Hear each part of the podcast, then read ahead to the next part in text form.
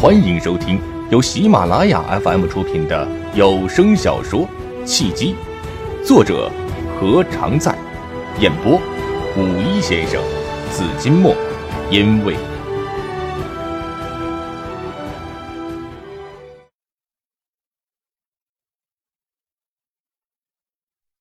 第四十四章：一碗米养恩人，一斗米养仇人。好像他没正事一样，连城摇了摇头。苏姐，我没正事，哪里敢给你打电话呀？上次不是说过吗？陈玉祥焕发第二春的事情，现在已经得到了证实。上次你见过魏菲菲，她是一个包租婆，名下呢有多套房产。简短的一说魏菲菲的发现，连城又强调的说：“怎么样，我的推断没错吧？”苏仙慧对陈玉祥焕发第二春以及第二春的对象是谁完全不感兴趣。还有事情吗？陈玉祥正在私下里和包瑞杰密切接触，他应该已经介入到了安度公司的内部争权之中。连城点了体，苏姐，你要提防着陈玉祥出卖公司利益的行为啊。谁是你苏姐啊？叫苏总。以后没正事一次也不要再给我打电话了。苏仙慧突然就发火了，一下挂断了电话。我知道了，就这样吧。你，连城还想说什么，电话就已经断了。他也来气了，吃错药了还是更年期了？什么脾气啊这是！回到饭桌上，他也没有了胃口，随便吃了几口就结束了。下午没见到穆文和包瑞杰，在总裁办的安排下。连城搬到了专门为未来之星项目部准备的办公室办公，虽然还在同一层办公区，但有了自己独立的办公间，也算是提高了待遇。连城交接了工作，他没有完成的工作都交由真剑接手。尽管他很想让真剑、茉莉和罗毅也来项目部，但本着为他们长远打算的出发点，还是决定等项目有了眉目之后再说。连城在新办公室整理了一下资料，算是初步了解了未来之星项目的设想。怪不得姚长伟想一手推动未来之星项目，而包瑞杰在暗中竭力阻止。姚长伟是想借着未来之星项目金蝉脱壳，以未来之星项目为依托，再成立一家新公司。而姚长伟呢，在新公司的股权达到百分之四十以上。包瑞杰在其中完全没有股份，也就是说，未来之星项目明是安度公司的项目，其实是姚长伟一个人的项目。如果成功了，姚长伟的名下就有两家公司了，而且以新公司为依托，反向渗透到安度公司，进一步增加持股比例，最终达到完全控股安度公司的目的。同时，姚长伟还可以通过股权的交换，交叉控股两家公司，加大对两家公司的控制。果然是一步好棋。当然了，仅对姚长伟而言是好棋，对包瑞杰来说，就等于是姚长伟逐步削夺他的控股权的陷阱。他不甘心被姚长伟边缘化，而努力反击，也在情理之中。商场之上，向来是资本力量的天下。谁资金雄厚，谁谋略高超，谁手腕高人一等，谁就是控局者。姚长伟的做法也无可厚非，有时控股也并非完全出于利益，而是为了让自己的理念可以得以实施。到了一定境界之后，所图的不再是金钱，而是可以影响别人、影响社会的影响力。晚上回到家中。连城舒舒服服的洗了一个热水澡。杜金燕的房子比以前租住的房子条件好太多了，他十分感激杜金燕的帮助，正想再打个电话表示一下感谢。关系熟归熟，该说的话还是得说到。才拿起电话，却听到了有人敲门，会是谁呢？他才搬来不久，知道他住在这里的人寥寥无几。从猫眼向外一看，门口站着一个陌生的女人。女人打扮得很新潮，浓妆艳抹，让她本来三十岁的年纪显得至少三十五岁开外。连城打开了门：“你找谁呀？”女人一愣，眼神在连城身上扫了一扫。你是谁？你怎么会住在这里？穿一身白裙的她，长相其实还算清纯。如果不是抹太多太重的粉的话，眉清目秀的她，就算是素面朝天，也不失为一个第一眼美女。只不过太浓的妆以及太多的风尘气息，掩盖了她的清纯，让她失去了最珍贵的纯真。纯真远比成熟要宝贵，纯真也远比成熟更值得男人珍惜。我是谁？我是我呀。为什么我会住在这里？因为我住在这里，所以我住在这里。连城的回答很像绕口令。女人的脸上闪过了愠怒之色，一把推开连城：“你让开，杜金燕，你给我出来！”连城没防备的被推到了一边。女人的手劲儿倒是也不小，她险些被推倒了。他转身进来，随手关上了门。见女人径直的朝里面走去，也不阻拦，自顾自的在客厅的沙发上坐下。过了一会儿，女人在房间中没有找到人，就来到了连城的面前。告诉我，杜金燕在哪里？你是范文吧？连城大概猜到了来人是谁，他淡定的笑了笑，双手抱肩。杜哥不在这里，他住在哪里？抱歉啊，我不知道。你知道我？范文眼中闪过了一丝光彩。是杜金燕告诉你的吧？你肯定是他的好朋友了。他是不是对我还念念不忘？现在这房子的使用权归我，我请你出去。连城没有回答范文的问题。范文的所作所为让他不耻。先是抛弃杜金燕跑到国外。现在回国了，还想和杜金燕重归于好，却依然不洁身自好，居然又和陈玉祥混到了一起。他是有多离不开男人？他都懒得和他多说上一句话。你怎么能这样对我？杜金燕到底在哪里？你不告诉我，我就不走了。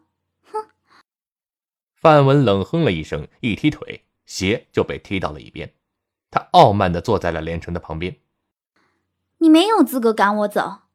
这房子原本是杜金燕买来和我结婚的，我要要回来。连城以前以为罗毅作为拜金女的代表已经算是不择手段了，现在才知道和范文一比，罗毅还是差得太远。不管是脸皮之厚还是人品之渣，罗毅都是甘拜下风。如果我没有记错的话，房子的所有权应该归杜哥吧？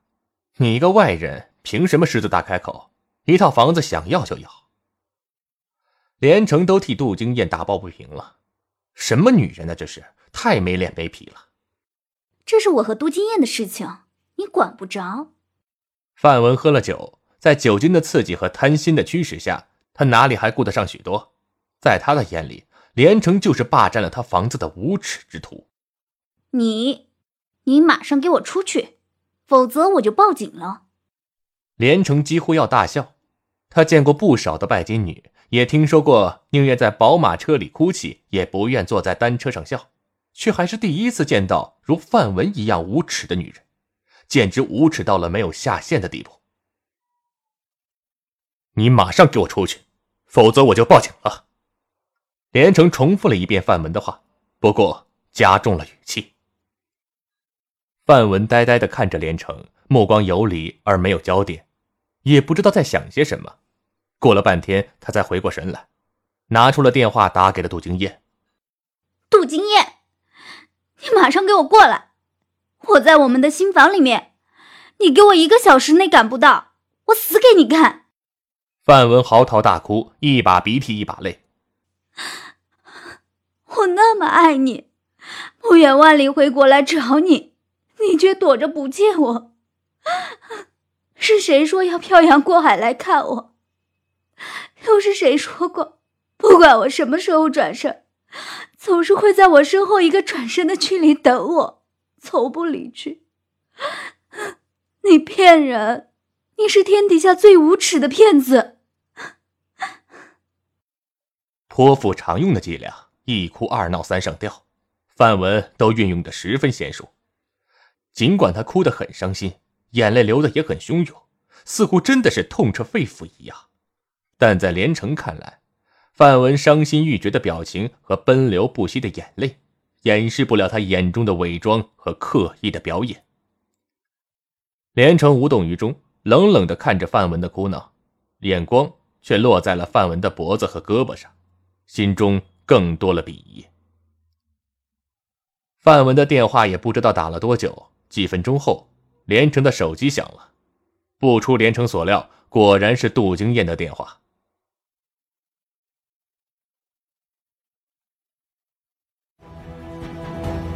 您正在收听的是由喜马拉雅 FM 出品的有声小说《戏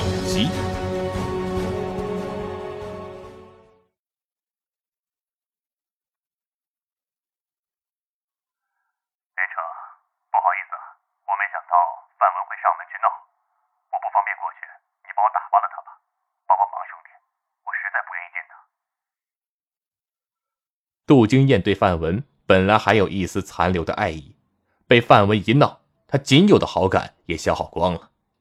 现在别说是想见到范文了，就是听到他的声音也影响心情，心中无比懊恼。当初怎么就那么没有眼光，喜欢上了这样一个浅薄粗俗并且极度无耻的女人？好吧，连城完全可以体会到杜金燕对范文的避而不见是多么的无奈和痛心。他本来还想开一句玩笑，但听到杜金燕的声音很低落、很郁闷，也就没好意思再说笑了。杜哥放心，交给我了。谢谢兄弟啊！不管用什么方法，让他尽快滚蛋就行。杜金燕不想再多说了，便挂断了电话。杜金燕不来，我就不走了。范文一擦眼泪，又恢复了趾高气扬的神态。你。出去！连城不动声色。范文，你真的爱杜金燕？爱。他是我生命中最爱的人。范文眼中闪过了向往的神色。为了他，我放弃了在国外忧郁的生活，放弃了国外奋斗了几年的一切，回国就是为了和他在一起。他却以我结过婚为借口，不再爱我了。如果他真的爱我，他怎么会在乎我有没有结过婚？男人都是口是心非的玩意儿，是吗？连城轻描淡写的笑了。有一个常识，不知道你听过没有？汽车的备胎是有寿命的，就算是放着不用，过几年就不能使用了。因为就算一直不用的东西，也会在时间的流逝中老化，备胎也是一样。爱情也是这样。世界上任何的事物都有保鲜期，包括爱情。你每天开着奔驰在路上的时候，你去检查四个轮子的胎压和磨损状况，你会关心备胎吗？等有一天，当你需要备胎的时候，才发现备胎已经过了保质期，你再埋怨备胎在你需要的时候不再具有使用价值，又有什么用呢？你却从来没有想过，在无望的等候中。备胎已经耗尽了生命。连城希望可以打动范文，让范文明白一个道理：世界上没有一个人会心甘情愿、无望的为他等候，因为他从来没有为别人等候，因为他从来没有给别人希望。他相信，只要范文的心中还有善良，他就会明白人与人之间需要平等的对视和相互的守望。别给我讲那些没用的废话，要么杜金燕来。要么你走。范文根本就听不进去连城的话，道理他也明白，但道理不能当饭吃，不能当房子住啊。好，连城对范文彻底失望了。范文是认为吃定了杜金燕，肯定也是当年杜金燕对范文太迁就、太纵容一碗米养恩人，一斗米养仇人。对忘恩负义的人，不能一让再让。你说你爱杜金燕，当年为什么不和她结婚，而去了国外？一碗米养恩人，一斗米养仇人。生活中常有这样的事情：第一次帮助一个人的时候，他会对你心存感激；第二次帮助一个人的时候，他的感激心理就会淡化。无数次帮助他时，他习惯了你的帮助，会理直气壮的认为你的帮助都是理所当然的事情。一旦你不再帮助他，他反而会对你心存怨恨。正所谓恩中有怨，一次帮助是一碗米，无数次帮助是一斗米。当时有一个非常好的出国机会，千载难逢，我不想错过。两情若是久长时，又岂在朝朝暮暮？我觉得时间和距离都不应该成为爱情的障碍。范文振振有词，说得好，时间和距离。都不应该成为爱情的障碍，所以杜哥在你出国的时间，既没有爱上别人，也没有结婚，反倒是你出国半年就嫁人了。那么又是什么成为了你和杜哥爱情的障碍呢？连城步步为营。国外的生活比想象中艰难多了。我一个女孩子，没有经济来源，举目无亲，为了生存，为了以后还有和金燕见面的机会，我只能选择嫁人。你说，是生存重要，还是爱情重要？范文觉得他的理由很充分，而且无可辩驳。先有生存，才有爱情，生存大于爱情，我赞同。连城点了点头，似乎真心附和范文的说法。所以你回国之后，为了生存，在等杜金燕回心转意的同时，又选择了另一个男人，当成了生存的条件，对吧？你，范文还以为他的话打动了连城，正要沾沾自喜的时候，却被连城话锋一转，打得晕头转向。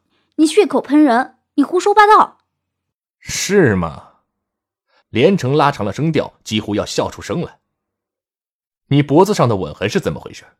你胳膊上的抓痕又是怎么回事？你别告诉我你的闺蜜干的好事。范文，你口口声声说爱杜经燕。却先为了出国而毫不留情的抛弃他，而他足足等了你三年。回国后，你连半年回心转意的时间都不给他，为了所谓的生存，又投身到了另一个男人的怀抱。你不要再侮辱爱情了，你需要的不是爱情，而是一个长期饭票，一个可以给你物质享受的提款机。如果你还有一点人性，还知道什么叫耻辱，你现在就滚出杜哥的房子，然后。永远不要在他面前出现。范文愣住了，猛然站了起来，脸涨得通红，张大了嘴巴，却一句话也说不出来，气得浑身发抖，用手指着连城的鼻子，像是被人当众打脸。他感到了深深的羞辱和无助。咚咚咚，就在眼见连城就要赢得压倒性胜利之时，忽然又响起了敲门之声。这么晚了。又会是谁呢？连城也没有多想，起身去开门。刚拉开房门，一个人风一样的冲进来，一下子撞在了他的怀里。他被撞得身子一歪，差点摔倒。谁呀？这是这么没礼貌！定睛一看，顿时吃了一惊。卫生间在哪里啊？我要上厕所。来人见连城愣在当场，伸手一摸连城的脸。啊，小程程，快带姐去卫生间，姐快不行了。连城哭笑不得，闻到他身上传来浓烈的酒气。你喝了多少啊？嗯，没多少，嗯，顶多一斤半。苏仙慧伸出两个手指，醉眼迷离的笑了一笑，还想说什么，忽然愣住了，慢慢的张大了嘴巴。千万别！连城吓坏了。忙扶着苏仙慧，半拖半拉的把她弄到了卫生间。一见到马桶，苏仙慧就跟见到亲人一样，飞一般的扑了上去，抱着马桶就是一顿狂吐。还好他反应快，要不非得吐他一身不可。连城吓出了一身冷汗。连城摇了摇头，这得跟酒有多大仇多大怨呢？非得喝成这样。他先是用热水烫了毛巾。然后一边拍着苏千惠的后背，一边替她擦脸。和谁喝了这么多酒啊？你不要命了？喝多就喝多吧，干嘛上我家吐啊？真有你的，有好事不想着我，进用卫生间了就想到我了。我跟你是什么仇什么冤呢？你闭嘴，比女人还嘴碎。苏千惠吐过之后清醒了许多，伸手抢过了连城手中的毛巾，胡乱的擦了一把脸。扬手扔到了水池里。啊，连城，你挺会照顾人的。一边说一边朝外面走，来到客厅，拿起了连城水杯就要喝水，咕咚咕咚的喝了一气儿之后，突然愣住了，才发现客厅里还有另外一个人。你谁啊？苏仙慧瞪大了眼睛打量着范文，一脸风尘气。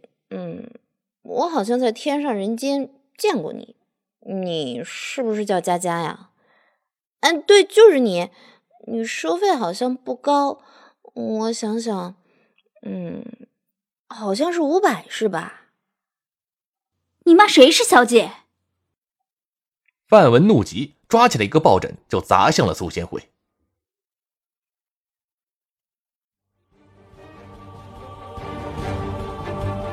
各位听众朋友，本集已播讲完毕，感谢您的收听。如果有喜欢我声音的朋友，请您点赞、留言，您的支持就是我最大的动力。